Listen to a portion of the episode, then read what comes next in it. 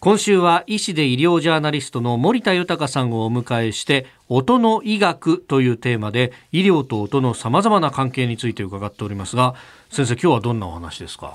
はいあの音楽を聴きながら食事をすると、まあ、ゆったりとした有意義な時を過ごすことができますが、最近の研究でですね、はい、演奏の内容によって感じる味、すなわち味覚が変わるということが分かってきたんです。そうなんですか？はい。それをですね、はい、音による味付け、ソニックシーズニングと呼んでいるんですね。音を聞くことによって食べているものの味が強く感じるというものなんですがちなみにですね、はい、食べ物をより甘く感じる音というのがあるんですが次のうちどれでしょうか？バイオリンチェロコントラバス。三択バイオリンチェロコントラバス。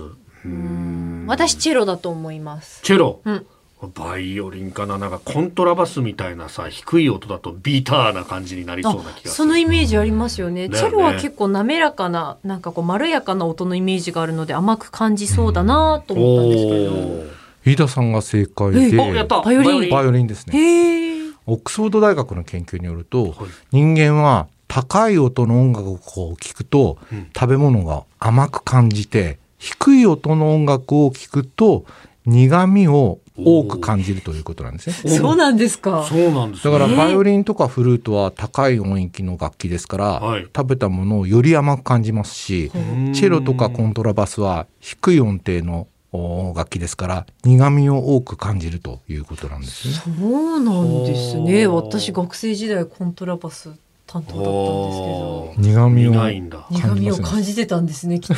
そうですね。そうだよ。演奏してる時は食べないですよね。さすがに食べないですね。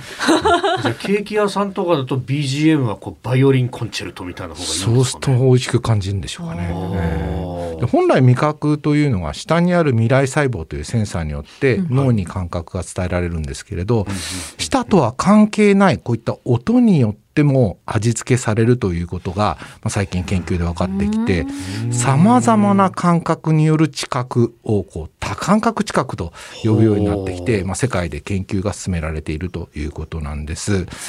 まあ、新庄さん近いうちにですねバイオリンの音色を聞きながら甘いものを食べてこのソニックシーズニングを甘さを一層甘く感じてもらいたいと思います。ちょっと実際にやってみようと思います。ね、うん、ちなみにじゃあね、この OK 工事アップを聞いていたらどういう味になるのかとかね。どうなんですかね。蛍光時アップは高い音と低い音が混在してるんじゃないですかね。まあ混じり合ってますからね。まあそうですね。どんな食事にも合いますよ。ここで宣伝を盛り込むんですね。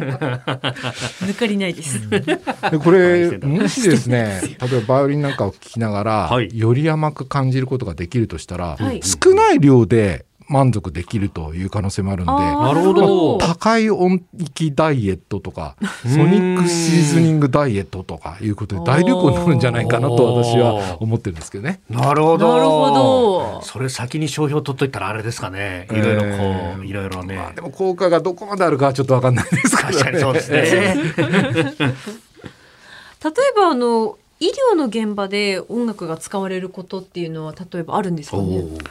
ちょっと怖い話なんですけれど、はい、古い話で中世以降のヨーロッパで歯を抜く際すなわちこう抜歯する際にですね音楽隊が音楽を演奏するということが行われていたようなんです。えー、歯科医師が職業として確立していなかった時代は、はい、歯抜き師と呼ばれる職業の方々が抜歯を行っていたんですね。歯を抜く仕事。はい。で当時はですね麻酔もなくて患者さんが痛くて悲鳴を上げるんですよね。